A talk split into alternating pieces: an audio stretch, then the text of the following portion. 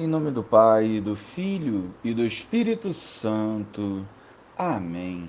Bom dia, Jesus.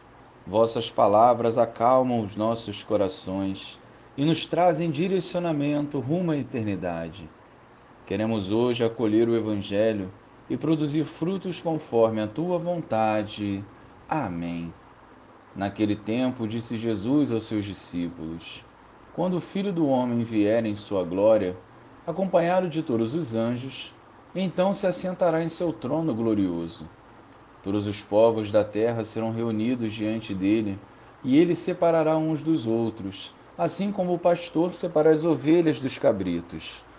E colocará as ovelhas à sua direita e os cabritos à sua esquerda. Então o rei dirá aos que estiverem à sua direita: Vinde benditos do meu Pai Recebei como herança o reino que meu Pai vos preparou desde a criação do mundo. Pois eu estava com fome e me deste de comer, eu estava com sede e me destes de beber, eu era estrangeiro e me recebestes em casa, eu estava nu e me vestistes, eu estava doente e cuidastes de mim, eu estava na prisão e fostes me visitar.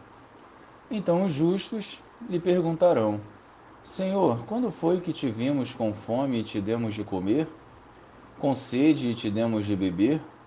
Quando foi que te vimos como estrangeiro e te recebemos em casa e sem roupa te vestimos? Quando foi que te vimos doente ou preso e fomos te visitar?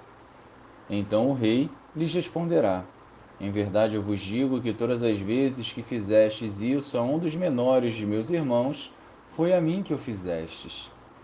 Depois o rei dirá aos que estiverem à sua esquerda: Afastai-vos de mim, malditos, ide para o fogo do eterno, preparado para o diabo e para os seus anjos. Pois eu estava com fome e não me deste de comer, eu estava com sede e não me deste de beber. Eu era estrangeiro e não me recebestes em casa. Eu estava nu e não me vestistes. Eu estava doente e na prisão e não fostes me visitar. E responderão também eles: Senhor, quando foi que te vimos com fome ou com sede, como estrangeiro ou nu, doente ou preso e não te servimos? Então o rei lhes responderá: Em verdade eu vos digo, todas as vezes que não fizestes isso a um desses pequeninos, foi a mim que não o fizestes. Portanto, estes irão para o castigo eterno, enquanto os justos irão para a vida eterna. Louvado seja o nosso Senhor Jesus Cristo para sempre seja louvado.